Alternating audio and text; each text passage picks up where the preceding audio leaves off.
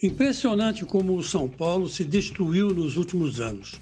De soberano passou a ser uma equipe medíocre. Pergunta: por quê?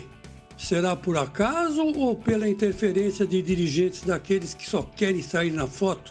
Na verdade, plenos de soberba. Com a morte do finado Juvenal Juvencio, o poder se dissolveu e até agora o finado Caudilho não foi substituído. Essa aqui é a verdade, né? Leco só quer saber das finanças. Se aparecer um jogador bom, ele entrega logo em negociação. E fim de conversa. Só ver a proposta que o jogador é vendido. Juvenal fazia isso, mas com cautela.